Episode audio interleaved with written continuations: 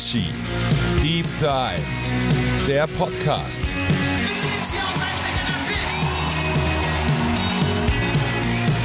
Ja, hallo, ganz herzlich willkommen zum brandneuen Itchy Deep Dive Podcast.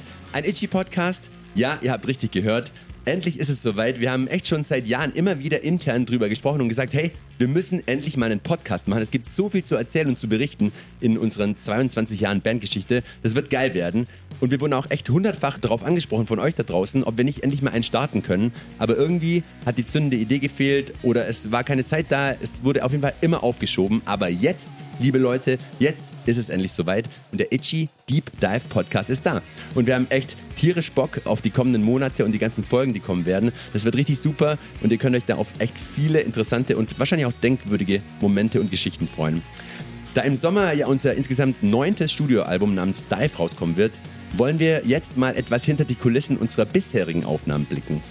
Und äh, keine Angst, es wird hier sicher kein langweiliger Technik-Nerd-Talk äh, oder wir werden auch keine Business-Insider-Infos zum Besten geben, aus dem einfachen Grund, weil wir zum einen die Technik nicht kennen und zum anderen auch immer noch nicht wissen nach 22 Jahren, wie das Musikbusiness funktioniert. Nee, wir werden euch hier Stories rund um die jeweiligen Alben um die Ohren hauen, von Problemen beim Songwriting zu ausschweifenden Release-Partys, äh, vom Vorlachen in die Hosen scheißen im Studio über peinliche Promo-Auftritte, Zoff mit Plattenfirmen, zu Songs, die sich dann äh, zu Live-Lieblingen entwickelt haben, von den Vor- und Nachteilen eines eigenen Labels bis hin zu Interviews mit Weggefährten und Geheimnissen, die wir besser nicht verraten sollten, aber natürlich werden wir das trotzdem tun. Wir sind ja mit unseren zwei Büchern und über 1000 Konzertberichten äh, eine Band, die wahrscheinlich so viel von sich preisgegeben hat wie nur wenig andere. Aber lasst euch gesagt sein, da gibt es noch einiges, das bisher im Verborgenen blieb äh, und das wohl oder übel in diesem Podcast ins Licht kommen wird, ob ihr wollt oder nicht. Ja, und äh, ich würde sagen, damit geht es dann auch schon direkt los mit der ersten Folge. Heute beleuchten wir alles, was vor unserem ersten offiziellen Album 2005 passiert ist. Äh, denn natürlich haben auch wir irgendwann die ersten schimmligen Demo-Aufnahmen gemacht haben die äh, in noch schimmligeren Räumlichkeiten, die man nicht als Studio bezeichnen kann, aufgenommen, haben die Aufnahmen dann im Nachhinein peinlicherweise an äh, alle möglichen auch echt wichtigen Leute geschickt und, und, und. Vermutlich gibt es sogar zu dieser Zeitspanne am meisten haarsträubende Geschichten zu erzählen. Ähm, ja, ich würde sagen, Panzer und Max, die scharren neben mir schon mit den Hufen. Legen wir einfach los, oder? Hallo Jungs. Wir legen hey. los. Guten Tag. Wunderschönen guten Tag. Schön hier Gast sein zu dürfen. Ja, bei uns bei selbst. Uns selbst. ja, also das wird spannend heute. Also vor allem für mich, glaube ich. Ich äh, bin ja erst 2006 so in die, in die Gang eingetreten, sage ich mal. Und was ja heute in der Folge vorkommt, ist ja die Zeit davor. Und da war ich nicht dabei. Ich kenne wahrscheinlich einige Stories. Ich hoffe, ich denke mal, einiges habe ich auch schon wieder verdrängt. Kann ich mir vorstellen. Aber also weißt, du eigentlich, weißt du eigentlich, dass du äh, jetzt länger in der Band bist, als du draußen warst. Ah, stimmt. Irgendwann gibt's Wo ja ist meine Punkt. Flasche Shampoos? Ich habe gar nichts bekommen. Aber trotzdem bist du immer noch der Neue. Ja, das ist ja immer der ewige Neue. Das habe ich jetzt schon öfter mal gehört. Wobei es sich bei mir gar nicht so anfühlt. Das ist, guck, das ist ein Kompliment an euch. Für uns auch nicht, Max. oh. ja, Jungs, dann äh, erzählt doch mal, wie, wie kam es zu dem ganzen Elend, das sich heute Itchy nennt? Also es ist, äh, es ist wirklich sehr schwer, alles, äh, sich an alles erinnern zu können, weil Sibi hat es gerade schon angerissen, wir haben das 22. Bandjahr, das heißt, wir haben 2001 als Itchy zum ersten Mal zusammen Musik gemacht. Und bevor wir das gemacht haben, haben äh, Sibi und ich, wir hatten schon eine Coverband.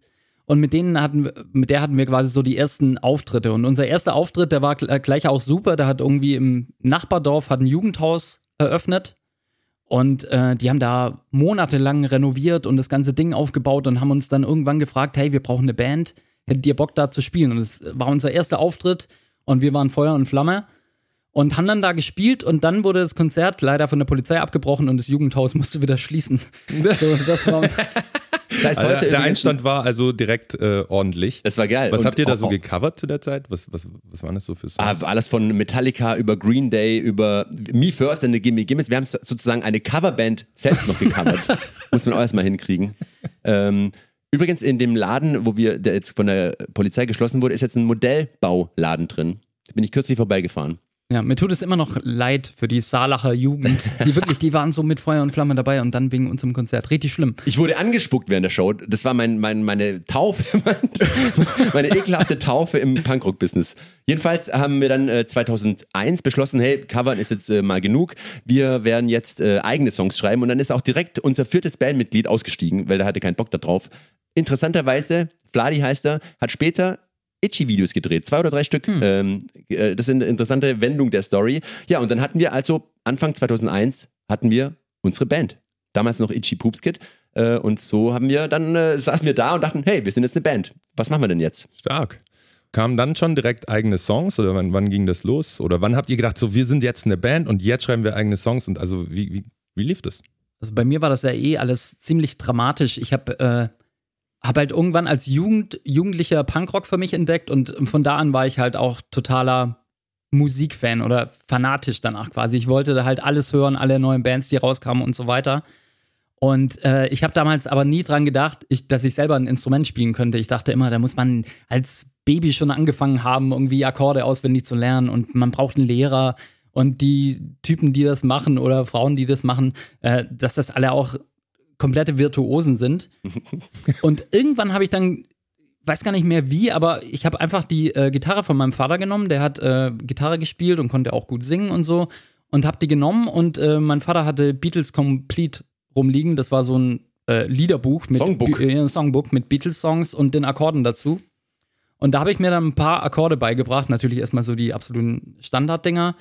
Und habe dann mit diesen Akkorden rumprobiert und auf einmal konnte ich den Song äh, jetzt nicht von den Beatles, aber ähm, The Passenger von Iggy Pop spielen mit vier Akkorden, die ich so konnte. Stark. Und das finde ich ein guter erster Song. Das Ja, hätte auch was. Heiliges sein können. Also ich wusste, das mit den Beatles Songbook ist mir auch total neu. Dass du die Beatles kennst, wie das gleich. Nee, auf jeden Fall. Und das war dann wirklich so ein Aha-Erlebnis, weil ich konnte einfach nur diese vier Akkorde, A-Moll, F, C, G und in diesem Song The Passenger von Iggy Pop werden einfach diese vier Akkorde immer in der gleichen Reihenfolge von vorne bis hinten durchgespielt und das ist der Song. Und ich konnte das spielen und nach wenigen Tagen üben. Und das war wirklich so ein Aha-Erlebnis und da dachte ich, wow, dann kann ich ja vielleicht auch andere Songs nachspielen. Und ähm, irgendwann, als ich dann so ein paar Sachen spielen konnte, kam mein Bruder irgendwann zu mir ins Zimmer und sagte, ja, schreib doch mal einen eigenen Song. Und Ja. ich, ich war so, ja, nee, kann ich ja nicht. Also. Und er sagte dann, ja doch, hör doch einfach mal, keine Ahnung, die frühen Tokotronic-Platten an. Das sind ja auch nur so ein paar Akkorde, die du gerade eh schon spielst und die singen halt irgendwas drauf. Und dann habe ich es einfach probiert und dann hat bei mir so das Songwriting angefangen. Die ersten Versuche waren natürlich jetzt wahrscheinlich nicht so glorreich, aber ich habe da relativ schnell reingefunden dann. Weißt du eigentlich, wann wir beide zusammen angefangen haben, Songs zu schreiben? Äh, ja, ich äh, kann mich an dunkle Sessions in deinem ähm, Kinderzimmerkeller erinnern. Genau, bei meinen Eltern im Keller haben wir beide uns getroffen. Da waren wir, das war noch, ich würde sagen, drei Jahre vor der Bandgründung äh, und haben da äh, tatsächlich so Ärzte oder Green Day Songs äh, nachgespielt und dann äh, Texte geschrieben auf unsere Klassenkameraden bezogen. und, wirklich. Und haben wir die da aufgenommen auf dem äh, Kassettenrekorder und haben die dann in der Schule immer, immer den Leuten gezeigt, die nicht, über die wir nicht gesungen haben. Äh, und das waren unsere ersten äh, Gehversuche im Songwriting Wie kann ich mir tatsächlich. das vorstellen? Und der Florian mit seiner dreckigen Hose immer. Ja, so zu, zum Beispiel halt, äh, aber in richtig cool natürlich. Natürlich, ja. Noch cooler. Ja, genau. So waren unsere, unsere Anfänge von Panzer und mir, weil wir kennen uns ja tatsächlich seitdem wir sechs Jahre alt sind. Das, das heißt mittlerweile 15 Jahre lang. Ja. Nee, tatsächlich, krass. wir sind äh, beide 40 und kennen uns jetzt äh, wirklich schon seit 34 Jahren, was ein bisschen hart ist. Aber wir haben äh, Songs zusammen geschrieben und äh, ja, deswegen hatten wir ein bisschen eine Historie im Songwriting, in Anführungsstrichen, und haben dann, als wir die Band hatten, dann gesagt, hey, dann lass uns doch halt Songs schreiben. Und du hast dann keine Tokotronic-Songs geschrieben. Nee, gar nicht. Wir waren schon eher vom englischsprachigen ähm, Punkrock inspiriert, was vielleicht auch äh, daran lag, dass es in unserer Stadt zwei, drei Punkrock-Bands gab, namens Seasick Pirates, Not Available und Stuck in a Days. Ähm, und die haben einfach Konzerte gespielt in unserer Region, in Kneipen, aber auch in kleinen Clubs. Und äh, wir waren da einfach immer am Start. Also jedes Mal, wenn die irgendwo gezockt haben, ähm, waren wir am Start. Die kamen auch teilweise in unsere Schule äh, in der großen Pause. Haben Drogen verkauft? Äh, nee, äh, wollten Flyer verteilen. So.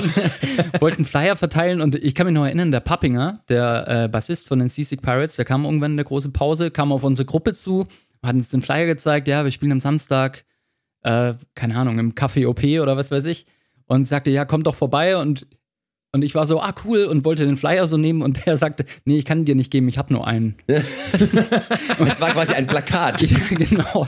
Und äh, das war ungefähr auch so der Professionalitätsgrad, mit dem die so umgegangen sind. Aber ähm, das war einfach eine total gute Band und für uns war das halt total krass, weil die halt einfach klangen wie die amerikanischen Punkrock-Bands, Fat Rack, Epitaph-Bands, die es damals so gab und die kamen aus unserer Nähe und man konnte sich nach den Konzerten direkt mit denen unterhalten und die waren alle cool und ähm, völlig, ja, also Star-Allüren gab es da jetzt aus Gründen auch nicht. Aber für uns waren das irgendwie halt Helden und wir dachten uns auch, hey, wenn die das können, vielleicht können wir das ja auch so. Und dann äh, habt ihr euch da ran gemacht was war denn zuerst da bei euch? Äh, ersten Auftritt oder hattet ihr schon Demos, bevor ihr dann mit der Band mal auf, aufgetreten seid oder wie? Ne, wir hatten ja doch diese Coversongs und da haben wir natürlich haben die ersten, die ersten Auftritte unter unserem Namen waren, glaube ich, noch ein paar Coversongs eingestreut, glaube ich. Mhm. Ähm, aber wir hatten dann ein bisschen Zeit bis zum ersten Itchy-Auftritt sozusagen. Und da hatten wir dann schon, muss ich sagen, ziemlich schnell eine Palette an Songs geschrieben. Wie ist das? Hast du eigentlich geklaut beim Songschreiben? Ja, auf jeden Fall. Also ich habe natürlich nicht, bis heute. Ich habe dann nicht nachgeforscht, weil ich wollte natürlich nicht rausfinden, dass du klaust, weil sonst müssten wir neue Songs schreiben. Deswegen frage ich dich jetzt, 22 Jahre später, wie waren das? Wie, wie äh, bist du auf Ideen gekommen? Sind die dir zugeflogen oder hast du dich inspirieren lassen? Ähm, ich habe mal von einem wirklich bekannten Musiker gehört, am besten ist es, einen Song so zu klauen, dass die Leute alle denken, hm, irgendwoher kenne ich's, aber sie können es nicht zuordnen und dann hast du eigentlich gewonnen. Ja, absolut. Also ich mache das eigentlich bis heute so, dass ich mir einfach ähm, Musik anhöre, die mich gerade kickt oder die mir momentan halt total gut gefällt und dann mache ich sie aus und bin dann automatisch inspiriert oder habe zumindest voll Bock drauf, Gitarre zu spielen oder äh, eine Gesangsline zu finden, die vielleicht auch irgendwie in die Richtung geht, in, ins gleiche Genre driftet oder in die Richtung geht auf jeden Fall. Und es gibt bestimmt auch ein paar Songs, da habe ich von bereits bekannten Songs die Akkorde genommen und ein, zwei umgedreht oder so. Also das ist das, erlaubt. Das, ja, auf jeden Fall. Also bitte. Ähm, aber ich glaube, es gibt jetzt keinen Song, wo ich zumindest nicht im Vornherein gewusst habe, okay, der ist wirklich komplett geklaut. Ich wurde dann manchmal von euch darauf aufmerksam gemacht, hey, das kannst du so nicht bringen, den Song gibt's schon. Und es war immer ein richtiger, richtig ärgerlicher Moment, weil man sich denkt, Alter, ich hab, bin Genie, ich habe da einen absoluten Hit geschrieben. Und dann gab's den aber halt schon. Sehr tragisch. Aber diese Inspiration, von der du sprichst, äh, das gibt's schon. Also ich habe, ich war kürzlich wieder mit Zebrahead äh, mit meinem Solo-Ding unterwegs und da habe ich dann im Vorfeld äh, deshalb äh, Zebrahead-Songs gehört und da ist mir aufgefallen, ja, ich habe einen alten Song von Zebrahead dann gehört und mir fiel auf, dass der erste Song, der auf unserer allerersten Demo drauf ist, The Weed Song, ja, ich selbst kein Weed rauche, aber natürlich kann man ja Geschichten erzählen, ist ja Kunst. Ähm, the, the, Weed Song ist tatsächlich von, äh, also der, der Anfang, das ist so eine hohe Gitarrenmelodie, ist inspiriert von einem Zebrahead Lied, wo auch so eine hohe Gitarrenmelodie ist. Und wir können es ja mal kurz gegenüberstellen und dann hören wir mal, was Inspiration bedeutet.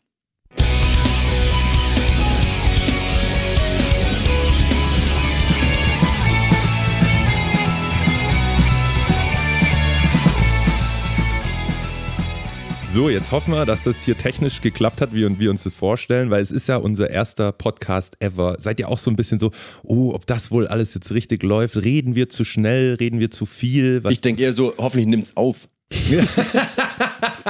ihr müsst wissen, wir sitzen hier so ganz professionell in einem Raum mit einem Laptop. Aber es, äh, ich, ich finde, ich fühle mich eigentlich total professionell, muss ich sagen. Und ich fühle mich wohl, das ist das Wichtigste. Ja, und ich hoffe, dass, ein bisschen warm. Ich dass Zebrahead uns jetzt aus. nicht, äh, nicht äh, verklagen, aber die, das war nur so eine Referenz. Okay. Äh, und das war, äh, das ist ja erlaubt. Ganz kurz, die, die Chance, dass dein Song früher da war als der Zebrahead-Song und wir sie verklagen können, gibt es nicht?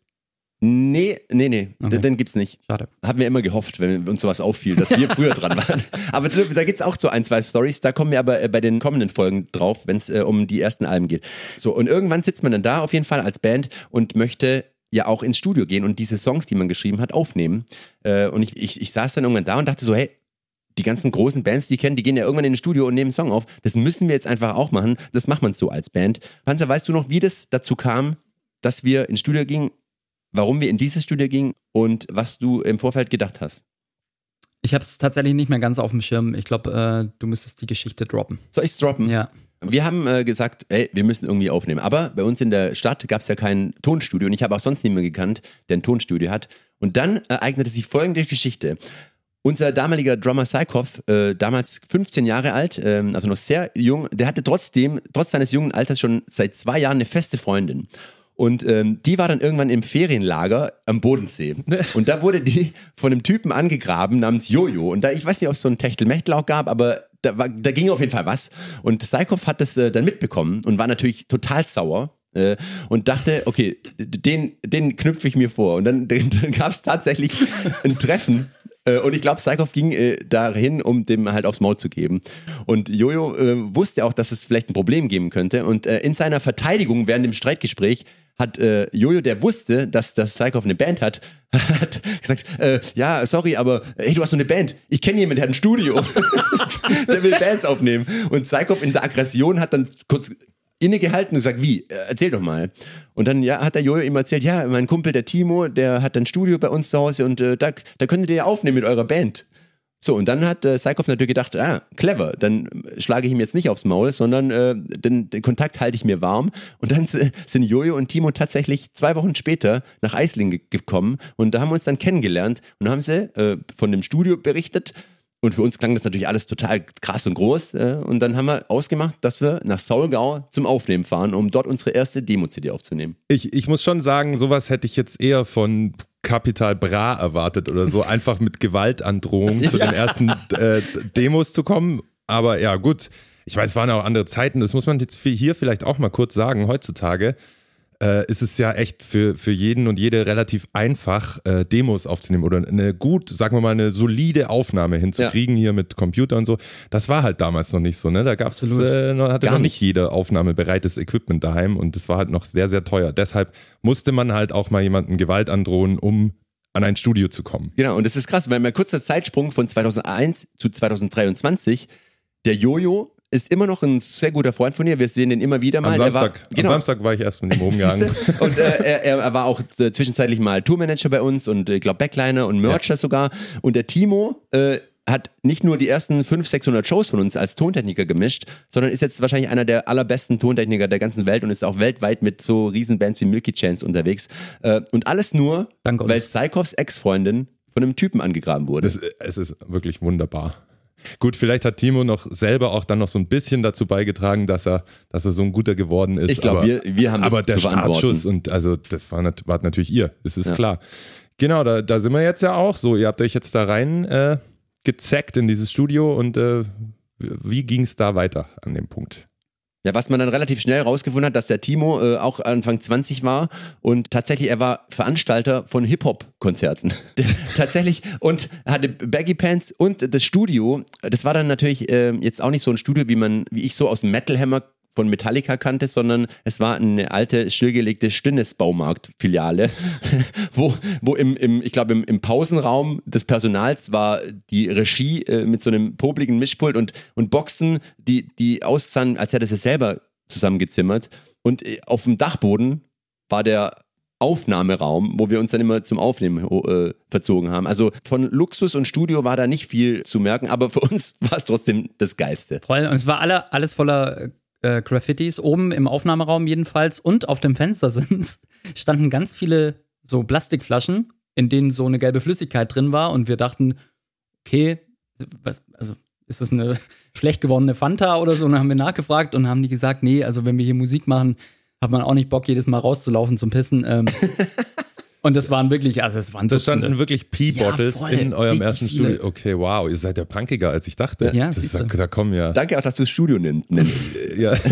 hey, ich habe da äh, Jahre später, habe ich dafür Timo Bands aufgenommen. Ich weiß gar nicht, ob ihr das wisst. Ja, ja, im in dem? Ja, das war dann natürlich ohne, äh, damals dann schon ohne Pissflaschen und so. Man darf jetzt auch Timo nicht ins falsche Licht rücken. Nein, so nein. Der, damals war er vielleicht schon noch ziemlich jung und wild, aber heutzutage ist es wahrscheinlich der aufgeräumteste Mensch, den ich überhaupt kenne.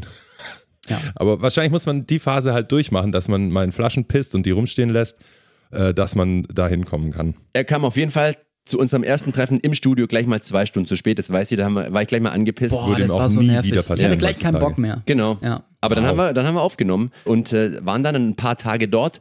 Weißt du noch, wo wir gepennt haben? Haben wir sogar im Aufnahmeraum oben gepennt? Nee, wir haben beim Kumpel von äh, Timo zu Hause gepennt. Der Strauß. Der Strauß, genau. Bei der, der hat uns mit nach Hause genommen in die Wohnung seiner Eltern und da durften wir dann pennen. Und, und willst du es erzählen? Ja, ich erzähle. Er hat auch noch eine äh, tragende Rolle auf der Aufnahme. Auf jeden Fall. Wir haben irgendwann, äh, der Strauß, der hing dann auch die ganze Zeit während der Aufnahmen mit uns ab irgendwie. Der war halt jeden Tag dann da äh, äh zum Pizzaessen und zum mit reinhören und so weiter. Und irgendwann haben wir rausgefunden, dass der Strauß ähm, verhältnismäßig laut, lange und auch qualitativ sehr gut rülpsen konnte. Und der hat da so eine ganz spezielle Technik. Der hat irgendwie Luft zehnmal, geschluckt. ja, Luft geschluckt, so zehnmal hintereinander. Und der Bauch wurde immer dicker, ist dann irgendwann so einen halben Meter rausgeragt gefühlt. Und dann konnte der das auf einmal ablassen und konnte dann wirklich so ganze Sätze rülpsen oder auch äh, teilweise Gesang und so weiter. Und wir waren da wirklich komplett begeistert und haben ihn dann gefragt, Strauß, möchtest du vielleicht das Intro unserer ersten Demo-EP rülpsen? Und das hat er dann gemacht und dann hat er unseren Bandnamen, damals ja noch Itchy Poops Kid, den hat er sehr lang anhaltend gerülpst und äh, der ist dann jetzt als Opener drauf. Ja, das kann man schon mal machen. Tatsächlich dachten wir damals, das ist eine richtig gute Idee. Ja. Ein Intro muss man haben. Wirklich viele Platten damals hatten Intros. Ja. Deswegen war das eigentlich quasi fast schon äh, Pflicht, das zu machen. Heißt das Intros? Intren? Intren. Intren. Intra. Intristi? Äh, unser Equipment hat auch ein bisschen, äh, sagen wir mal, mh, zu wünschen übrig gelassen. Das wir, wir, sind schon. auf jeden Fall, wir sind auf jeden Fall mit, mit meinem Mitsubishi Colt, da hat alles reingepasst. Oh, den kenne ich noch mit den geilen Felgen. Ne? Ja, ja, ja. ja. Den geilen Das waren keine Felgen, das waren äh, so äh, Radkappen, die aussahen wie Felgen. Aber so. Wirklich. Und ähm, wir hatten zum Beispiel einen geklauten Schulbass, der klang wie, äh, als hätte man irgendwie einen Schuhkarton mit, mit alten, rostigen äh, Schnüren umwickelt. So klang der. Wir hatten ähm, eine Gitarre, äh, die, tatsächlich hatten wir die Gitarre, die ich bis letztes Jahr Ja. auf jeder Show gespielt habe. Die war schon Die hattest du da schon. Die hatte ich da schon. Die hing allerdings so tief, weil man wollte ja auch cool aussehen als Bandmitglied. Die hing so tief, dass ich kaum zum Greifen runtergekommen bin mit meinen Armen. Was man auch hört, weil ich konnte natürlich deshalb nicht so gut spielen, wie ich eigentlich spielen Aber konnte. Style aber es, wichtiger. ja, ich bin aber auch im Studio nicht auf die Idee gekommen, mich hinzusetzen äh, Ah. zum Aufnehmen. Nee, das musste halt geil aussehen. Beim, Im Studio beim Aufnehmen, was niemand jemals sehen wird. Ja, das aber musste das- geil aussehen. Du, das, alles das, das Style ist wichtig. Style over everything.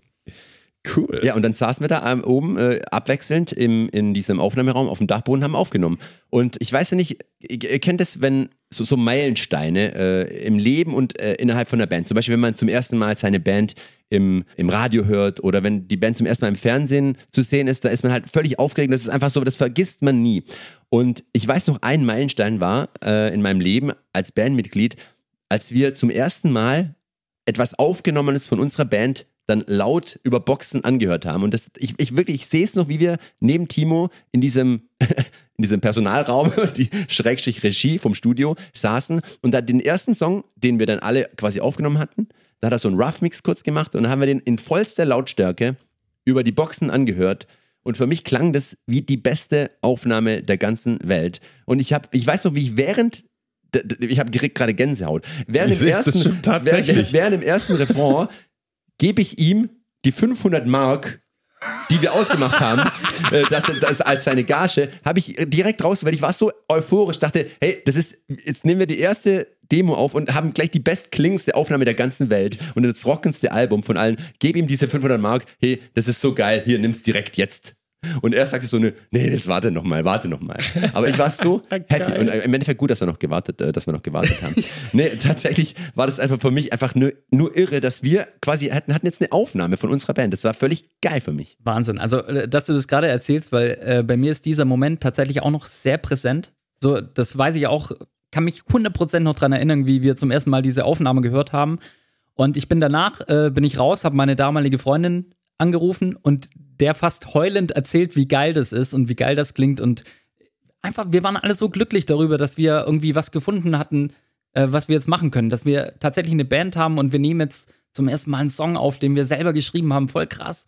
Und ähm, leider war es dann so, dass wir dann einige Zeit später, als die Demo dann rauskam oder wir zum ersten Mal das fertige Produkt gehört haben, war, ich dann nicht mehr ganz so begeistert wie bei 178 Dezibel voll aufgerissen anhören. Ja, ich kann das, Wahrscheinlich war, wart ihr vielleicht mega besoffen. Ah, nee, du hast ja nie gesoffen, ne, Sibi? ich, ich war damals noch total clean, Stimmt. in, äh, was alles angeht. Ah, dann war es das auch nicht. Also einfach die Euphorie hat euch. Die, wirklich, die Euphorie über- und die Lautstärke. Und Und, tatsächlich, dass es nicht gemischt war. Weil ähm, die Story, wie es dann dazu kam, äh, Jojo und Timo sind dann zu mir nach Hause gekommen. Sehe ich auch noch, wie wie wie wie wie es genau war.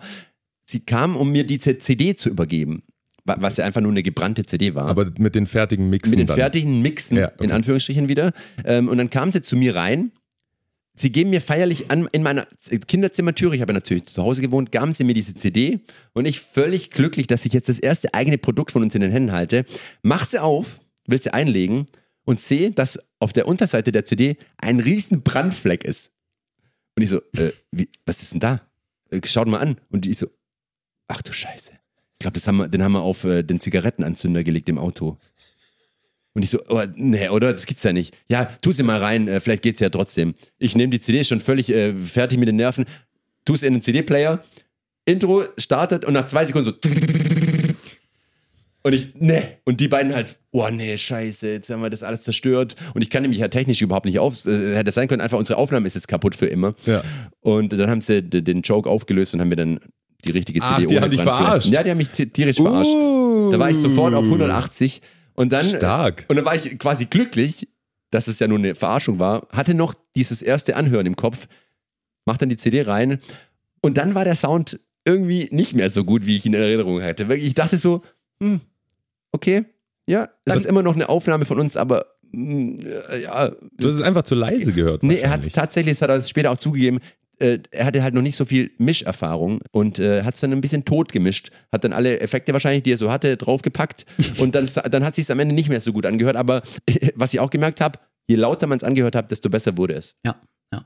Wir haben es dann natürlich trotzdem als unsere Demo, als unsere erste Demo angenommen und, Und haben auch die nichts mehr verändert am Mix. So, ihr habt es hingenommen. tatsächlich, tatsächlich ohne Scheiß, ich wusste gar nicht, dass Ich es wusste es möglich auch ist. nicht. Ah, okay, Ich das, dachte, das, das war damals noch der. Joker. Und ich habe wirklich ja, okay. jetzt zum ersten Mal, denke ich mir drüber, denke ich drüber nach, warum haben wir nicht noch gesagt, kannst du nicht noch das bisschen ändern? Ja. Das Also war für, fertig. Ja, Wäre ja heute undenkbar. Absolut, heute kommen die Mixe und dann äh, machen wir riesige Ausschriebe mit hier bitte in, im C-Part noch die Gitarre, ein dB lauter bitte und, und tausend so kleine Punkte. Damals haben wir gesagt, oh ja gut, danke, hier deine setz- 500 Ja, man Euro. muss sich vielleicht auch mal wieder zurückbesinnen. So Aber ich sitze gerade wirklich da und frage mich, wieso haben wir das nicht Wir gemacht? waren nicht so clever in vielen Dingen, wirklich. Weil die CD war ja schon gebrannt, also muss es fertig sein. Ja. Egal, aber wir Ja, haben es ja dann trotzdem vervielfältigt und veröffentlicht und ähm, Hatte die dann schon einen Namen? Also, die hieß Two Thumbs Down, also zwei angelegt. Daumen runter. angelegt an den neuen Sound. Kam der Name da, als ihr die fertige CD Genau. gehört habt. Und wir mussten das ja quasi, wir mussten das ja dann irgendwie auch ver vervielfältigen, dass wir es äh, auf unseren Konzerten verkaufen konnten oder unseren äh, Kumpels geben. Von uns kannte aber keiner irgendwie Grafikdesign. Wir hatten natürlich auch keine Kohle, um irgendwie einen Grafikdesigner zu engagieren. Äh, und dann äh, die Vervielfältigung sah es so aus, dass ich glaube, du hast die CDs gebrannt. Ja, am äh, Computer von meinem Papa. Genau. Da wurden die einzelnen CDs gebrannt. Und Ich habe ähm, einen Kumpel von mir, der so ein Grafikprogramm hatte, also oder nee, der Paint? Windows Paint, Paint, ja. der das konnte, der damit umgehen konnte. Der, der Christoph, der, zu dem bin ich nach Hause gegangen und dann hat er äh, ein ein Cover entworfen, eigentlich nur mit so irgendwie so einem äh, grunden Symbol. Also das war eigentlich keine. es, es war ein Stempel und auf diesem Stempel äh, stand dann noch Failed drauf. Also Understatement war damals unser Ding, ist es heute immer noch so ein bisschen, aber damals Das ist war es schon so ein krass, bisschen geblieben, diese, Ja. äh, diese Selbst, wie soll man sagen, Ironie. jetzt nicht mal, ja, Ironie, ich weiß nicht, vieles stimmt halt auch, wenn wir sagen, das ist scheiße von uns. Ich glaube, ich glaube, es war halt so ein auch. bisschen äh, Selbstschutz auch. Einfach, wir haben gedacht, wenn wir Understatement so derbe betreiben, ist, äh, dann ist halt auch die Erwartungshaltung nicht so groß. Ja, ja. Und äh, dann konnten wir überzeugen. Das war eigentlich sehr clever. Äh, Der Bildschirmschoner von Sibi ist gerade angegangen. ja, äh, kleinen Herzinfarkt gab es da, aber ich hoffe, wir sind noch da. Es wir sind da aus. und äh, die, das Grafikdesign zu unserer ersten Demo-CD war fertig. Und dann äh, mussten wir es ja vervielfältigen. Dann habe ich im Tintenstrahldrucker meiner Eltern habe ich tatsächlich dann die, die Dinger ausgedruckt. Immer wieder, immer wieder. Und habe die dann ausgeschnitten und in die CD-Hüllen, die du mir ja dann nach dem Brennvorgang gebracht hast, habe ich sie eingelegt. Und tatsächlich war der Tintenstrahldrucker nicht so wirklich gut, was hieß, dass immer, wenn ich mit dem Daumen äh, irgendwo hingekommen bin, hat es komplett die ganze Schrift oder das Cover verwischt. Und wirklich, ich habe kürzlich eine CD davon gefunden und es geht immer noch. Die Tinte ist bis heute verwischbar. Ach, krass. Tatsächlich.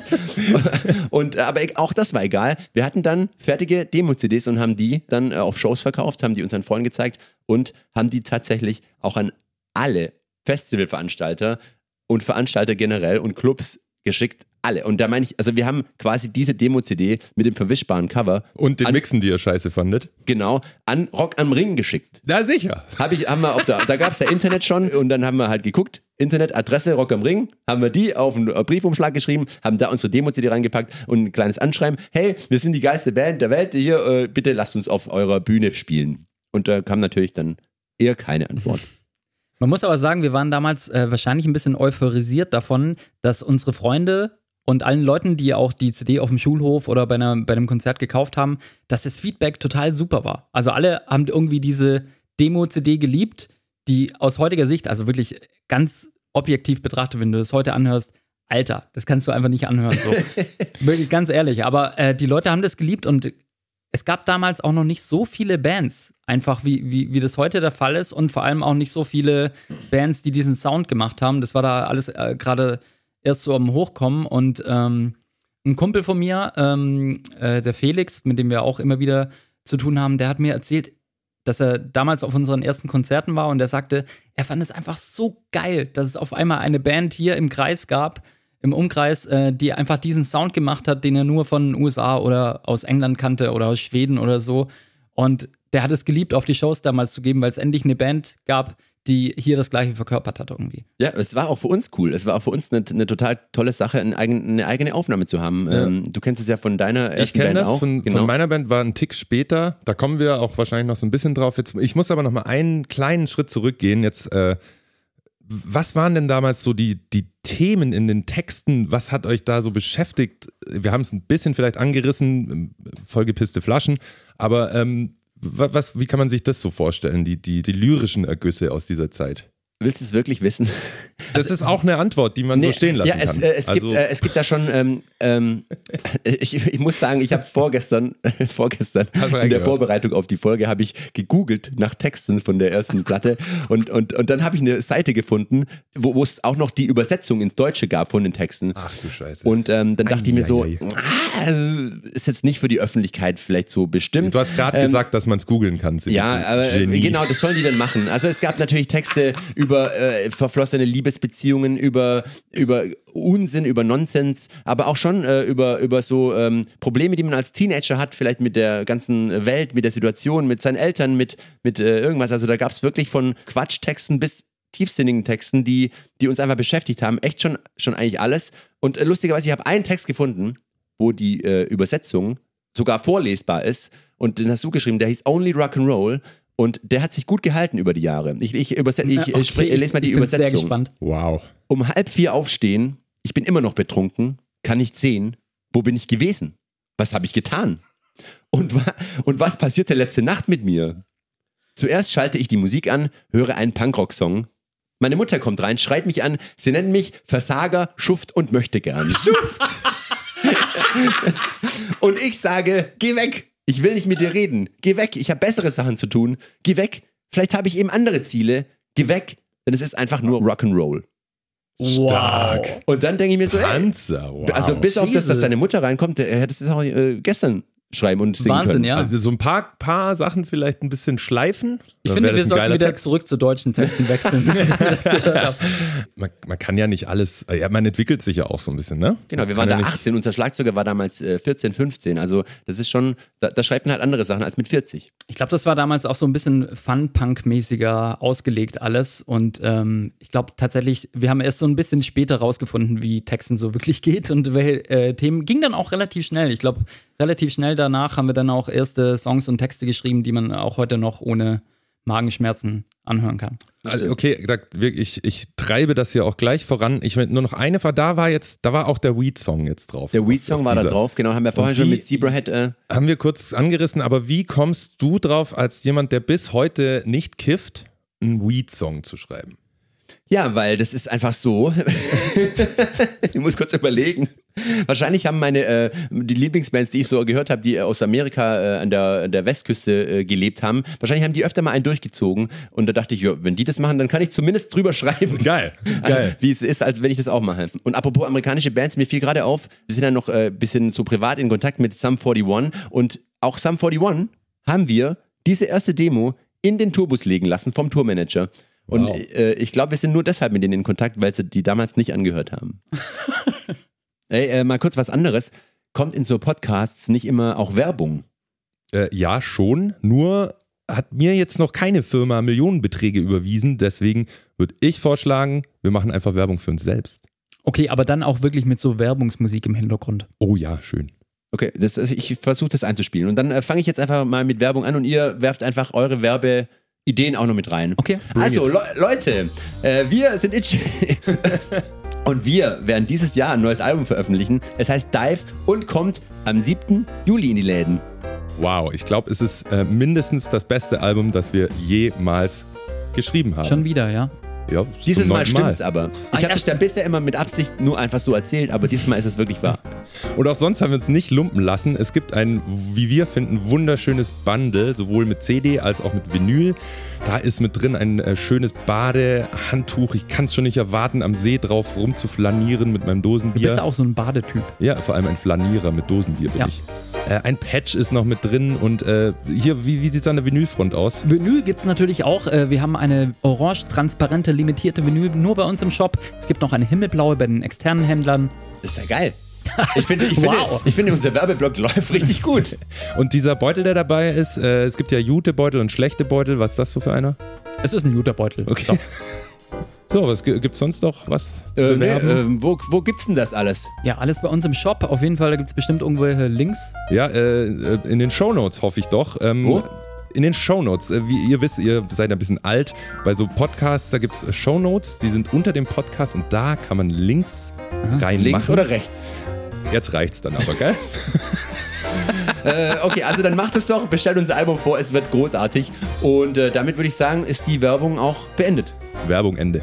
Die Jingle-Musik kannst du jetzt auch wieder ausmachen. Oh, ja. Okay, also es gab dann diese Demo, ihr habt die überall rumgeschickt und dann, äh, denke ich mal, habt ihr Konzerte einfach gespielt. Wahrscheinlich genau. jetzt noch nicht Rock am Ring. Ne, die haben ja nicht zurückgeschrieben. Die haben nicht zurückgeschrieben. Nee. Un eigentlich un unglaublich. Aber tatsächlich haben wir schon einige Alles Konzerte gespielt. Wir haben, wir haben wirklich, äh, äh, muss man äh, sagen, in den ersten Jahren extrem viel live gespielt, weil wir halt auch wirklich, wir haben eben jeden damit genervt. Äh, und auch alles gespielt. Alles, jedes genau, Angebot natürlich. hier kriegst zwei Bier. Absolut, man muss man als junge Band, äh, zumindest damals war es so, ich, ich finde heute, heutzutage ist es immer noch so, oder sollte immer noch so sein, ähm, um sich langfristig irgendwie zu etablieren. Äh, wir haben wirklich überall gespielt, wo es eine Steckdose gab und wir wollten auch überall spielen. Das war einfach nur, nur richtig geil. Egal welche Show, es war immer einfach nur richtig geil. Und da hat sich das Nerven äh, und das Penetrantsein äh, auf jeden Fall gelohnt. Und ja. irgendwann äh, dachten wir, hey, vielleicht können wir jetzt auch nochmal Songs aufnehmen, äh, die etwas besser klingen. Weil ja. wir auch wieder neue Songs geschrieben haben. War die zweite Aufnahme dann schon eine Live-CD oder? Nee, die zweite Aufnahme war äh, eine EP. Da sind wir zum ersten Mal dann in wirklich in ein richtiges, ne, ich würde sagen richtigeres Studio gegangen. Ein bisschen. Da gingen wir Ende 2002, also nach so äh, eineinhalb Jahren nach Bandgründung, gingen wir dann äh, in ein richtiges Studio. Und den kennst du auch, Max, den Achim Lindermeier. Das war nämlich der Produzent, oh, den wir hier damals. Kommt er schon ins Spiel. Äh, genau, den wow. haben wir damals über unseren damaligen äh, Manager, äh, der kannte den oder den Kontakt, hat den hergestellt. Und dann sind wir dort äh, hingegangen, um eine EP mit vier Songs aufzunehmen. Die hieß dann später Having a Time. Wie der Kontakt zu Achim kam, hast du gerade schon gesagt. Über unseren alten Manager, ja. ähm, aber wir kannten ihn quasi nicht und haben äh, den dann irgendwann getroffen und er hatte auf jeden Fall sehr lange Haare. Oh ja, damals. Er hatte lange Haare und äh, das Studio hieß äh, Schaltraumstudio und äh, befand sich in Erbach. ja, nicht zu verwechseln mit dem Schaltraum, den es ja auch in Berlin gibt. Genau, das Moses Schneider ich rede vom echten Schaltraum. Ja. Ja. Schaltraumstudio in Erbach, das ist wirklich so ein kleines Dorf in der Nähe von Ulm, würde ich sagen, aber sehr dörflich, sehr abgelegen und es ist einfach ein Industriegelände, wo ein paar Proberäume drin waren. Und eben dieses Studio, in dem wir dann, glaube ich, gar nicht so lange waren. Wir waren ein paar Tage da, um die vier Songs aufzunehmen. Und das war dann wirklich das erste Mal, wo ich so das Gefühl hatte, okay, da ist wirklich auch ein Produzent, der hat schon mal Platten produziert, der hat auch Anmerkungen zum Songwriting gehabt, äh, der wusste auch Also, ich glaube, bei der ersten EP, da haben wir einfach die Gitarre eingeschaltet und haben dann aufgenommen. Ja. Da wurde nicht am Sound irgendwie was rumgedreht oder so. Und da haben wir schon ein bisschen rumprobiert. Und da sind auch ein paar so Sachen passiert. Äh, ich habe dann angefangen, den Bass einzuspielen für einen Song und hatte ständig so ein total nerviges Klicken auf dem Ohr. Und ich so, Achim, ey, da ist irgendwie so ein Klicken, mach das mal aus, ey, nervt voll. Und erst dann äh, hat er mir erklärt, dass das ja ein der Klick ist, der dafür ist, dass man den Rhythmus äh, halten kann. Immer ein bisschen unangenehm. Und weißt du, dass du das so bei der zweiten Zweite Aufnahme, Aufnahme erzählst, ist schon ein bisschen äh, gemerkt. Und das sind auch so, so Sachen passiert, wie ich hatte damals ähm, normalen Bass gespielt eine Zeit lang und unser damaliger Manager, den wir auch sehr früh hatten dann schon in unserer Karriere, hat dann irgendwann gesagt, ja, der ist viel zu groß für dich. Ich war ja damals auch noch dünner, als ich es heute bin.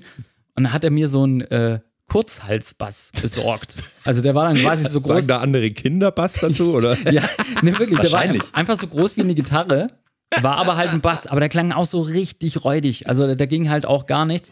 Und dann äh, habe ich mit dem da so rumgespielt und Achim hat immer so am Sound rumgedreht und hat mich immer so fragend angeschaut und wie findest du es? Und ich, keine Ahnung, ich hatte, er hatte einfach keine Ahnung, wie ein Bass klingen muss, wenn man den so solo abhört bei so einer Aufnahme und habe dann irgendwann gesagt, ja, ja, so, so. so ist gut. Und dann haben wir da aufgenommen. Und ich glaube, was uns zugute kam oder was ich damals geliebt habe im Studio, war, wie Achim mit uns umgegangen ist als tatsächlich damals noch nicht herausragend gute Sänger und, und äh, schon gar nicht gute Instrumentalisten. Also ich, ich am Bass, das muss ich wirklich sagen, ich war damals einfach richtig schlecht einfach noch. Und du hast dich da sozusagen gut ja, aufgefangen, total. beraten gefühlt und nicht, ähm, also einfach wohlgefühlt. Also, genau. Weil man muss ja schon, wenn man sowas aufnimmt, sich so auch so ein bisschen öffnen. Also man gibt von sich selbst was. Es ist eine ganz pure Form von sich selbst irgendwo was reinzugeben. Ja, das stimmt. Und jetzt beim Bass aufnehmen geht es wahrscheinlich noch, aber gerade wenn es an die Vocals geht, wenn man sich da nicht wohlfühlt, das kannst du ja, glaube ich, vergessen. Und Achim äh, konnte seine Kritik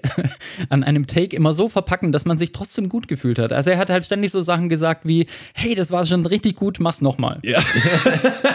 das ist aber der Klassiker bis heute. Ja. Richtig geil haben wir, machen wir noch einen. Aber es hat auf jeden Fall dazu geführt, dass wir ähm, total uns gut aufgehoben gefühlt haben. Mega. Das hat und, gewirkt. Also. Und er, hat, er war ja auch total äh, super und war nett zu uns und hat uns auch nach vorne gebracht, weil der Sprung, den wir gemacht haben von der ersten Demo-CD zu dieser zweiten Aufnahme, ist halt in diesem halben, dreiviertel Jahr schon äh, beachtlich. Und wir hatten dann sozusagen eine neue Aufnahme, die war Ende 2002 aufgenommen und die haben wir dann Anfang 2003 rausgebracht. Und Max, was, was ich fragen ja, wollte, wann hast du eigentlich von uns zum ersten Mal gehört als Band? Also wir, man muss kurz sagen, Max äh, ist aus Ulm, äh, hatte eine eigene Band namens Sepsis und wir sind uns immer mal wieder über den Weg gelaufen, auch bevor Max in unsere Crew erst und dann in unsere Band kam natürlich. Aber ich, ich will mal wissen, wann du zum ersten Mal von Itchy gehört hast und was du gehört hast und was du dann gedacht hast. Ähm, ja, also muss ich erstmal jetzt überlegen, ob oder dich vielleicht fragen, ob du sicher bist, dass du das hören ich willst. Ich will es wirklich wissen. Ähm, ja, also das war tatsächlich auch so um diese Zeit, 2002 rum muss es gewesen sein. Ich glaube, Sepsis haben 2001 begonnen. Und da kommt auch wirklich unser erster Link sozusagen von mir zu euch, weil Achim damals auch Sepsis oder da, äh, Achim kam so ein bisschen aus Metal und hat halt Sepsis live gesehen und wir haben ihn umgeblasen. Das muss man einfach so sagen oder hat er so gesagt und äh, dann hat er gesagt, Jungs, kommt zu mir ins Studio, äh, wir nehmen, wir nehmen, lass uns was aufnehmen, jetzt ganz grob erzählt. Und das war eben dieser Schaltraum und das war auch um die Zeit rum, wo ihr da wart. Aber da haben wir uns noch nicht getroffen. Ich kannte euch da eigentlich nur so, muss man vielleicht sagen, jetzt aus meiner Sicht, weil ich war wirklich damals tief im Metal mhm. und im Hardcore und noch nicht annähernd so offen anderer Musiken äh, äh, Lass es raus. Wie, wie, heute. Also heute ist ja wirklich, ich kann ja wirklich so ziemlich alles gut finden, wenn ich es halt gut finde. Da ist egal, was für ein Genre. Aber damals war noch so Fun-Punk. Verpiss dich. also habe ich euch sozusagen damals eher noch nicht mal eine Chance gegeben. Ja. Äh, das kam dann, das kam dann tatsächlich später. Aber ja, ihr seid halt so rumgeschwirrt, weil ihr, wie du schon gesagt hast, überall gespielt habt. Und äh, ich komme aus Ulm, ist auch in der Region, aber unsere große Liebe kam erst später.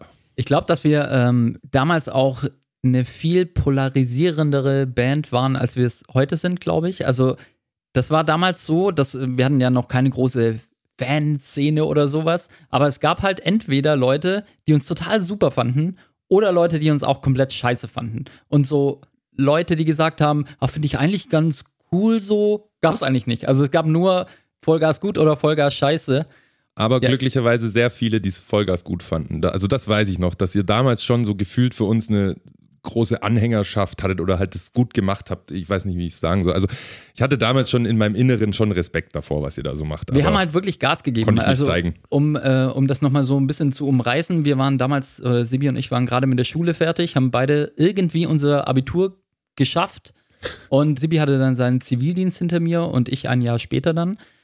Und damals gab es ja noch die Wehr, Wehrpflicht übrigens. Äh, Ja. auch, auch richtig krass. Also nach der Schule musst du einfach automatisch zur Bundeswehr, außer du verweigerst, was wir natürlich gemacht haben. du, den Vorschlag gab es doch jetzt, ob man das nicht wieder einführen Ja, genau. soll. Auf jeden Fall, äh, wir haben natürlich äh, verweigert und dann Zivildienst gemacht und währenddessen eben halt Vollgas gegeben, was die Ban Band an, anging, äh, das ganze Booking selbst gemacht. Wir haben wirklich Clubs zu Tode genervt, kleine Festivals, Jugendhäuser und so weiter. Und haben es dann auch äh, mit Hilfe dieser EP, die dann zum ersten Mal halt wirklich auch in, für unsere Verhältnisse sehr gut klang, geschafft, auch äh, Festivals, kleine Festivals und Clubs zu überzeugen, ähm, dass die uns spielen haben lassen, teilweise auch als Vorband von großen amerikanischen Bands wie, keine Ahnung, Boys That's Fire vielleicht damals schon oder gab's. Bouncing Souls und sowas. Und ähm, ja, es ging halt immer so ein bisschen mehr und es war total die Aufbruchzeit dann so. Ja, super Punkt. Äh, kann ich auch noch mal kurz einhaken. Das ist ne, was bis heute was was bis heute Bestand hat. Wenn man eine Band hat und spielen will, Support, Support, Support ist auf jeden Fall. Ähm, da kann man ein bisschen Publikum erreichen. Ja, das war, war total wichtig und da haben wir, wie gesagt, auch wirklich Gas gegeben. Also ich habe sogar, während du noch äh, Zivildienst fertig gemacht hast, während unser damaliger Schlagzeug noch Realschule äh, fertig gemacht hat, habe ich äh, mit unserem Manager zusammen das Booking und das Management sozusagen übernommen und habe wirklich ich saß da und habe den ganzen Tag nichts anderes gemacht, als unsere EP an Leute zu schicken, dann hinterher zu mailen, hinterher zu telefonieren. Und mit Leute meine ich halt wirklich jeden, jedes Jugendhaus in Deutschland, wo, wo Bands auftraten, jeden Club, jedes Festival. Ähm, wir haben es natürlich auch an Plattenfirmen geschickt, wo dann natürlich noch nichts zurückkam. Aber es war wirklich, es war Arbeit. Also ich habe die ganze Zeit dafür mit dem Manager zusammen äh, gesorgt, dass wir halt so viel spielen, wie, wie es nur irgendwie geht. Und wir haben dann tatsächlich äh, in den ersten Jahren auch an die 100, manchmal über 100 Shows im Jahr gespielt. Und im Nachhinein ist es mir gar nicht mehr, also ich weiß gar nicht, wie wir das geschafft haben, 100 Shows zu, also das ist echt viel. Für eine Band, die ja noch keinen Plattenvertrag hat, die nur äh, eine schimmlige EP draußen hat, ähm, haben wir in ganz Deutschland, Österreich, Schweiz sind wir auf und ab gefahren und haben jedes Wochenende gespielt. Ja, ich glaube, es ging damals halt so einfach. Ich meine, im Prinzip hat man meistens irgendwie das Zeug hinten in Kombi reingeworfen, ist irgendwann losgefahren, äh, ist dahin, hat seine zwei Sachen aufgebaut und, äh, und das Schlagzeug noch mit irgendjemand geteilt und äh, los ging's. Da ging das natürlich noch. Aber gut, äh, lass uns mal ein bisschen zurückkommen jetzt zu dieser zweiten Aufnahme. Die hatte dann ja auch äh, natürlich wieder einen Namen und da habt ihr aber auch zum ersten Mal so ein bisschen so in Richtung CI, äh, habt ihr euch so ein bisschen Artwork-mäßig äh, was überlegt das sich dann auch so ein bisschen durchgezogen hat. Erzählt doch mal, was ihr da Großartiges angestellt habt. Man muss vorweg schicken, unsere Internetadresse damals war www.scheißkombo.de. Das war vorher schon, das kam gar nicht da. Nee, das war, davor, also, das war unsere erste Internetadresse. Ah, okay. Ähm, Geil. auch da an das Finde ich ja bis heute witzig, muss ich sagen. Absolut. Können wir mal wieder reaktivieren. Ja, die CI wurde auf jeden Fall durchgezogen. Es gab dann irgendwann die Idee äh, von uns, dass wir ein Foto von drei nebeneinander liegenden Klotüren auf das Frontcover packen und ähm, auf der Rückseite dann dasselbe Bild nur mit geöffneten Türen.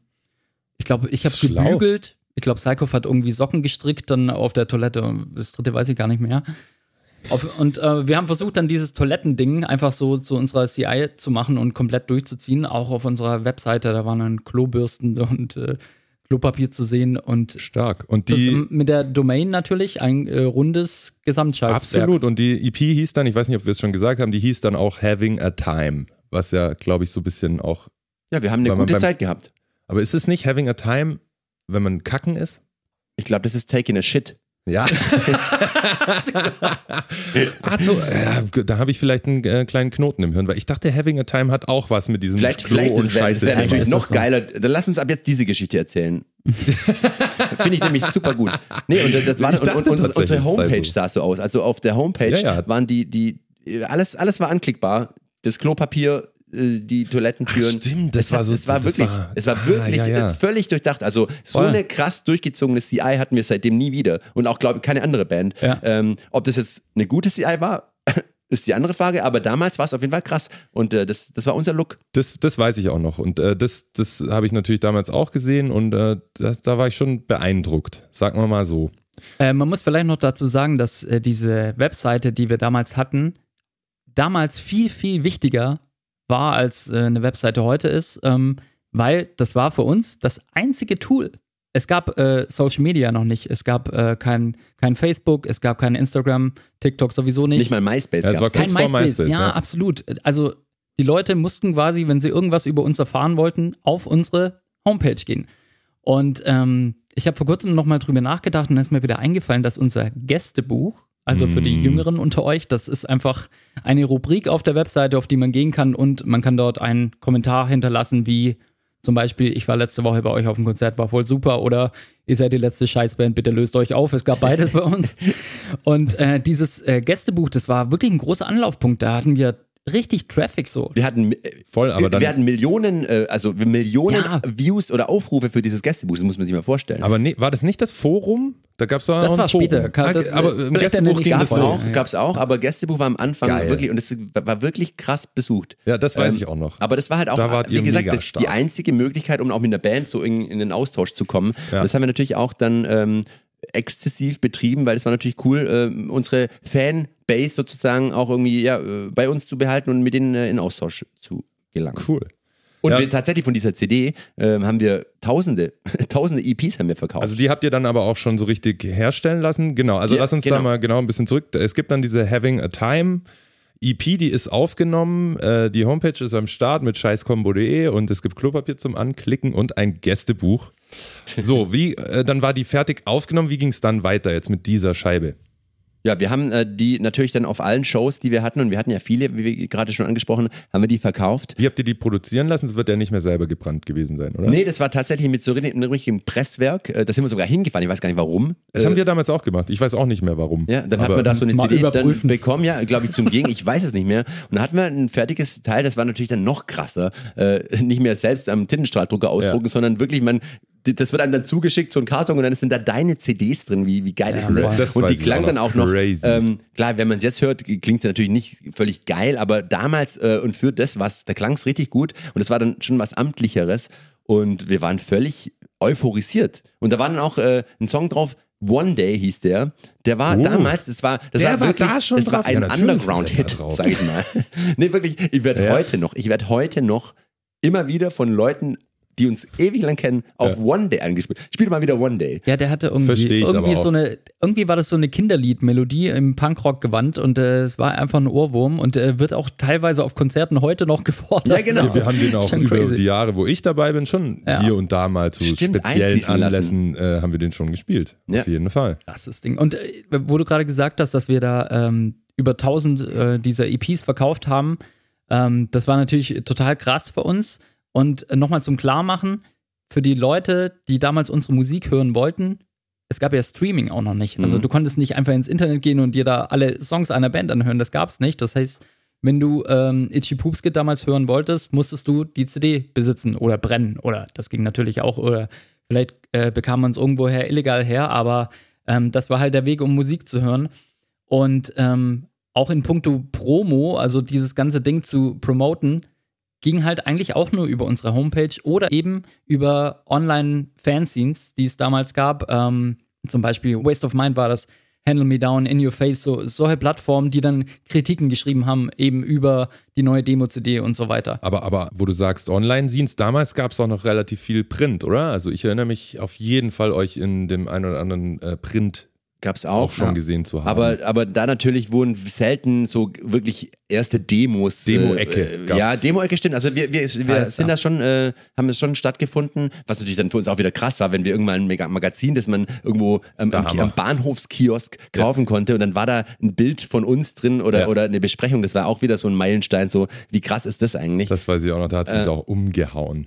Ja, und für uns war eben dieses Live-Game war total wichtig, einfach um unsere Musik dann halt den Leuten nahe zu bringen und äh, eben da dann die, die CDs zu verkaufen und so weiter. Und das haben wir sehr viel und sehr häufig gemacht. Und dann, dann kam irgendwann die Idee auf, hey, wenn wir eh schon die ganze Zeit live spielen, lasst uns doch mal eine Live-CD aufnehmen, weil wirklich jede Band, die ich damals geil fand, hatte Ja, eine Live-CD. Damals war das so ein Ding, oder? Voll. Also äh, egal, was ich gehört habe, ob Metallica, äh, Blink, Ärzte, Hosen, alle hatten Live-CDs. Und dann dachten wir, hey, machen wir das doch auch. ja, klar, wenn die das machen, das ist ja.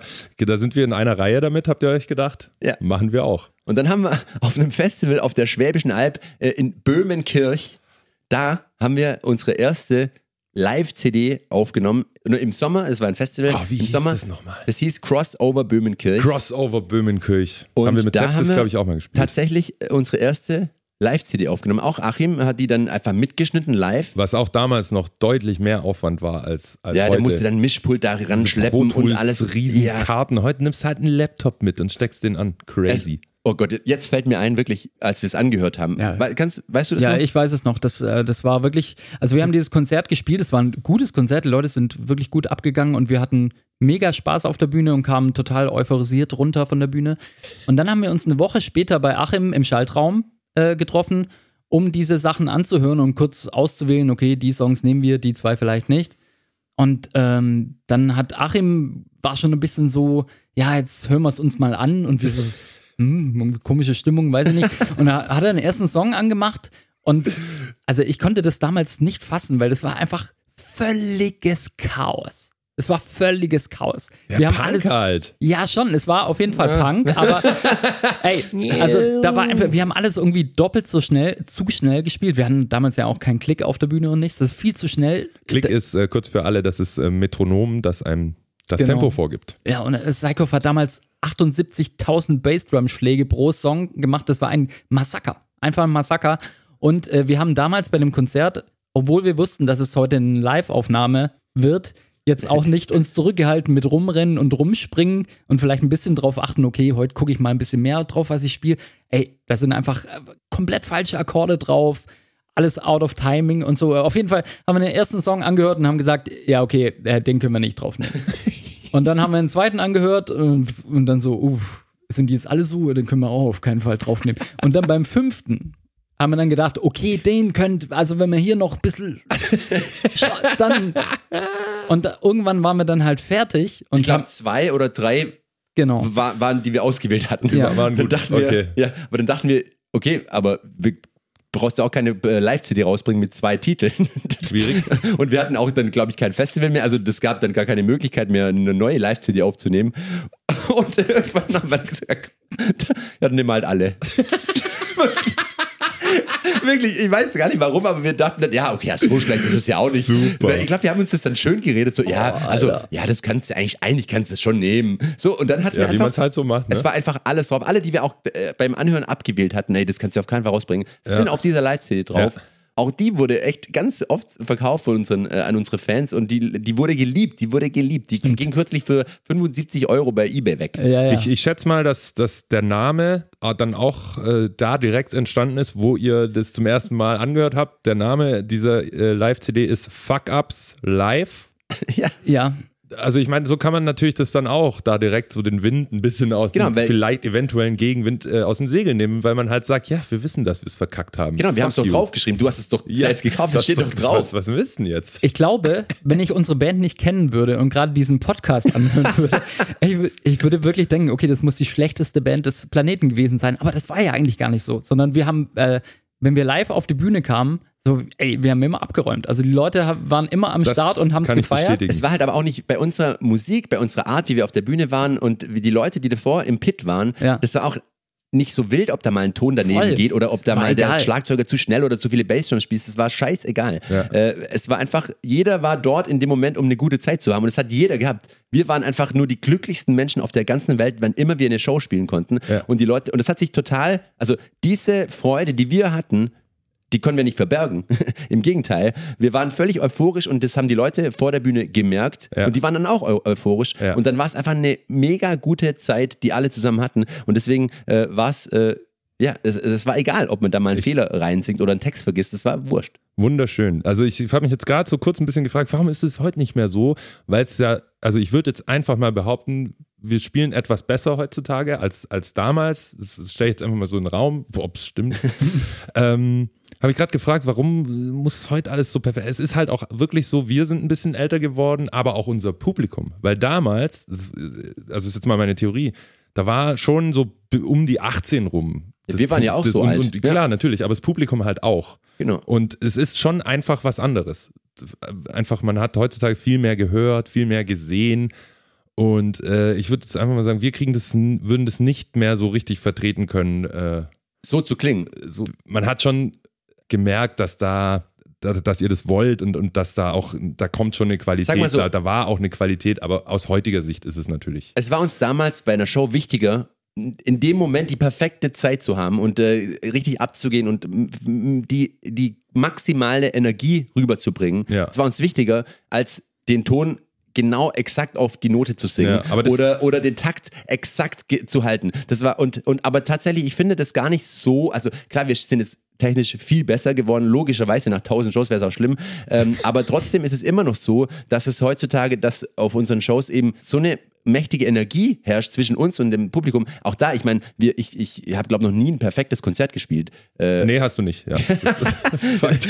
Zeuge. Ey, d- das ist auch so ein Satz nach tausend Konzerten. Ich habe noch nie ein perfektes Ja, Konzert. natürlich nicht. Ich habe noch nie keinen Fehler gemacht. Ich habe noch, äh, ich, ich vergesse immer noch hin und wieder den Text mal von, dem, äh, von der Strophe oder so. Ja. Das kommt halt vor. Aber auch da, die Leute, das ist denen egal. Äh, und und darum, da kommt es auch drauf, äh, nicht drauf an. Ja, wenn ich als Fan auf einer Show bin, ist es mir im Endeffekt, klar, wenn ich jetzt auf einer auf einem Klassikkonzert bin, dann würde ich schon äh, erwarten, dass die das können. Aber wenn ich auf einer Punkrock-Show bin, dann möchte ich auch, dass einfach eine geile Energie herrscht. Und ob da der Sänger sich mal versinkt oder äh, der Schlagzeuger einen Stick verliert, ist mir echt scheißegal. Total. Absolut, es passt auch, äh, es passt auch irgendwie vielleicht, ja, passen wir ja doch ganz gut zusammen, weil das, das ist tatsächlich, also bis heute spiele ich genau so Schlagzeug unter dieser Prämisse. Das, also man hört es ja auch, dass ich, ich eben nicht äh, versuche, so viele Schläge wie möglich unterzubringen, sondern ich, ich mache das schon so, dass, dass ich weiß, ich kann hier live, da ist sozusagen genug Raum, um auszurasten und auch die Kraft zu haben, äh, die, die Songs zu Ende zu bringen.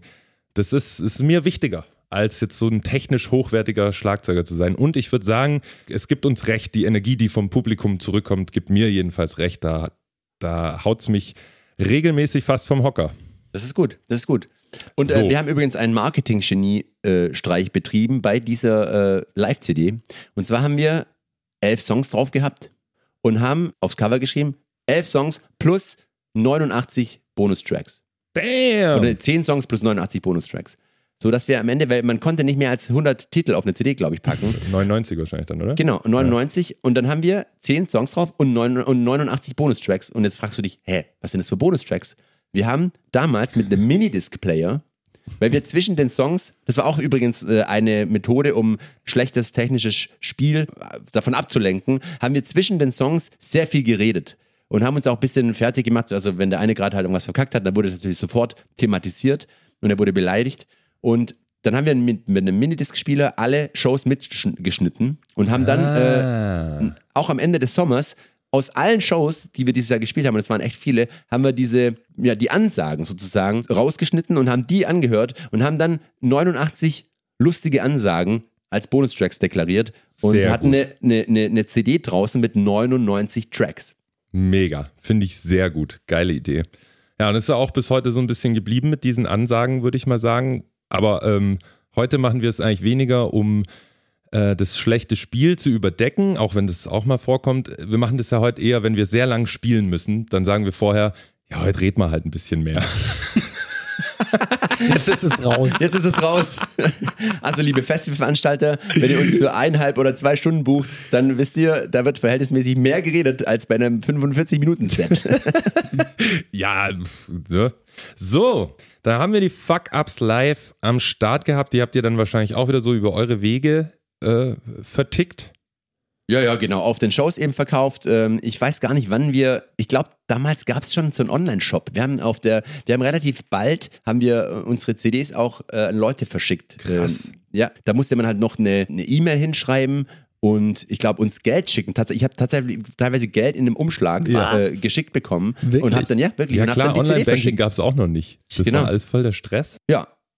Das war die Live-CD. Wir haben, wie gesagt, Da auch da sehr viel live gespielt, was total wichtig war. Und irgendwann haben wir dann angefangen, wieder neue Songs zu schreiben, weil wir wussten, hey, wir haben jetzt diese EPs und diese Live-CD, aber wir müssen auch irgendwie mal ein bisschen weiterkommen. Und die Songs haben sich auch äh, weiterentwickelt, sind etwas, äh, wie soll man sagen, ähm, reifer geworden. Und dann dachten wir, jetzt lass uns doch mal, lass uns doch mal richtige Aufnahmen, so richtig richtige Aufnahmen machen. Und das haben wir dann 2003 am Ende des Jahres auch gemacht und sind dann wieder zu Achim Lindermeier gefahren in den Schaltraum und haben da drei äh, oder, oder nee, drei Songs aufgenommen für eine kleine EP, die wir aber hauptsächlich, die haben wir gar nicht veröffentlicht, glaube ich. Die haben wir erstmal nur genommen, um damit Plattenfirmen zu suchen. Mhm. Weil das war natürlich uns auch klar, wir können auf unseren Kanälen natürlich nur bedingt viele Leute erreichen. Mhm. Äh, wenn wir wirklich auch, äh, keine Ahnung, im Mediamarkt äh, in Hamburg stehen wollen, dann müssen wir halt eine Plattenfirma haben, sonst kommen wir da nicht hin. Auch hier, ich, ich möchte kurz ja. einhaken, Entschuldigung, wenn ich dich unterbreche. Kleiner, großer Unterschied zu, zu heute. Ne? Heute ist es ja, du nimmst was auf und im Endeffekt machst du dir so einen Account und kannst es zack, bumm auf alle Streaming-Anbieter stellen und machst dir Social Media Profile und kannst es in die Welt rausblasen. Und das ist eben so der Unterschied, das gab es halt damals noch nicht. Äh, dadurch waren damals natürlich Plattenfirmen noch wichtiger, als sie heute sind. Ich denke, die haben auch heute ihre, noch ihre Berechtigung, kann man so oder so drüber denken.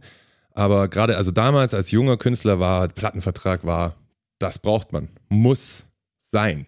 Klar, man musste, man musste ja irgendwie die Leute erreichen, man musste irgendwie größer werden als Band. Und ja. für uns war ja immer schon klar, dieses Band-Ding, das ist das Einzige, was wir im Leben machen wollen. Das ist das Allerbeste und das wollen wir so lange wie möglich machen. Das, das, das, hatte sich da schon geformt und es gab auch, also so, ein, so einen Beruf hatte niemand von euch. Ne? Nee, wir haben tatsächlich alle von Anfang Jobs. an, äh, also wir hatten natürlich am Anfang noch Schule und Zivildienst und so weiter und dann sofort so Nebenjobs, irgendwie Regale einräumen oder Telefonbücher austragen, einfach um vollstes Augenmerk auf die Musik legen zu können, weil uns klar war, ich weiß es noch, nach der ersten Show, damals in diesem Jugendhaus in Saalach, das abgebrochen wurde und dann von der Polizei beendet wurde.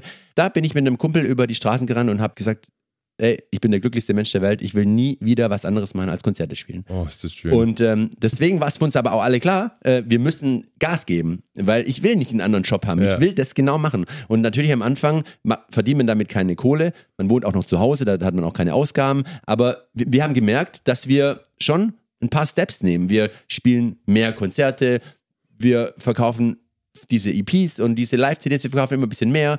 Leute, es kommen mehr Leute auf die Konzerte, auf der Homepage äh, kommen mehr Leute drauf. Äh, man spielt mal das ein oder andere etwas größere Festival. Also man merkte, das geht voran. Und deswegen war es für uns klar, hey, wir müssen alles dran setzen, da den nächsten Step zu machen. Und es war in dieser Zeit auf jeden Fall eine Plattenfirma zu finden, die dann deine CD auch in die Läden und an die, äh, ins Volk bringt. Ja, da, dafür habt ihr dann also äh, Ende 2003 nochmal eine EP aufgenommen mit Achim Lindermeier, die dann wahrscheinlich qualitativ auch nochmal ein bisschen vielleicht besser war als vorher. Die war dann richtig amtlich, muss ich sagen. Also das war dann so ein richtiges das erste vorzeigbare Ding und das haben wir dann wirklich nur genommen, um Bewerbungen. Wie, genau, und wie lief das? Wie seid ihr da rangekommen? Seid, habt ihr äh, Universal gegoogelt und das dahin geschickt oder wie hattet ihr Hilfe schon oder? Unter anderem. Also wir haben schon natürlich ähm, auch blind an, das, an, Leute verschickt. Also wirklich, da gingen hunderte, hunderte CDs raus, ja, was ja. dann Versandkosten und ja. was dann Aufwand war, das war krass. Ähm, aber natürlich gab es dann, der Achim kannte jemanden, der jemand bei Universal kennt äh, und so, so hatte man halt ein paar Leute im ganz entfernt, entfernten bekannten äh, Umfeld und denen hat man diese Sachen geschickt und war natürlich dann total nervös, was das Feedback sein wird. Und Shows haben wir da einige bekommen dadurch und ähm, auch ein paar Besprechungen so. Ähm, aber das Feedback von Labels, muss ich sagen, das ließ so ein bisschen zu wünschen übrig. Und wenn dann mal was zurückkam, du musst dir vorstellen, wir haben gerade unser neuestes Ding, wir waren so stolz auf dieses neueste Teil, das jetzt auch endlich mal wirklich genau so klingt, wie wir es wollten. Schicken wir weg, Feedback kommt, hey, das ist ja cool. Schickt uns doch gerne mal was, wenn ihr wieder was Neues habt. Ja. Mega. Bleibt dran. Und wir, und wir, denken so, hä, das ist doch das Neue, das ist doch jetzt gerade erst entstanden. Was soll das? Das dauert Jahre, bis wir was Neues haben. Und, oh ähm, oh nein. Und das war halt dann ein äh, bisschen ernüchternd, muss man sagen. Ähm, klar, wir aber haben weiterhin viele Shows gespielt, aber trotzdem äh, hätten wir uns da schon irgendwie mehr erhofft. Und dann mussten wir uns halt irgendwie anders helfen. Aber ist denn irgendwas passiert? Also wie, wie ging es weiter? Ja, jedenfalls war es uns klar, hey, die Labels, die rennen uns nicht die Türe ein und äh, wir können auch nicht ewig warten, bis irgendwann mal ein Label äh, sich erbarmt. Deswegen mussten wir einfach irgendwie weiterkommen. Und dann sagten wir uns, hey, dann fangen wir halt einfach schon mal an und kümmern uns einfach selbst drum, unser erstes richtiges Full-Length-Album aufzunehmen, weil das, das brauchte man als Band damals. Und wie das dann so war, wie wir armen Schlucker das finanziert haben, wie dann doch noch äh, der Kontakt zu unserem dann am Ende ersten Label zustande kam, warum unser Label zum ersten Treffen nur den äh, 16-jährigen Sohn des Label-ANAs schickte und vieles mehr, das erzählen wir euch dann in der nächsten Folge Itchy Deep Dive. Hey, vielen Dank fürs Zuhören, das hat echt richtig Bock gemacht. Mega. Und ich würde sagen, wir hören uns wieder. Bis bald. Bis dann. Schaltet ein.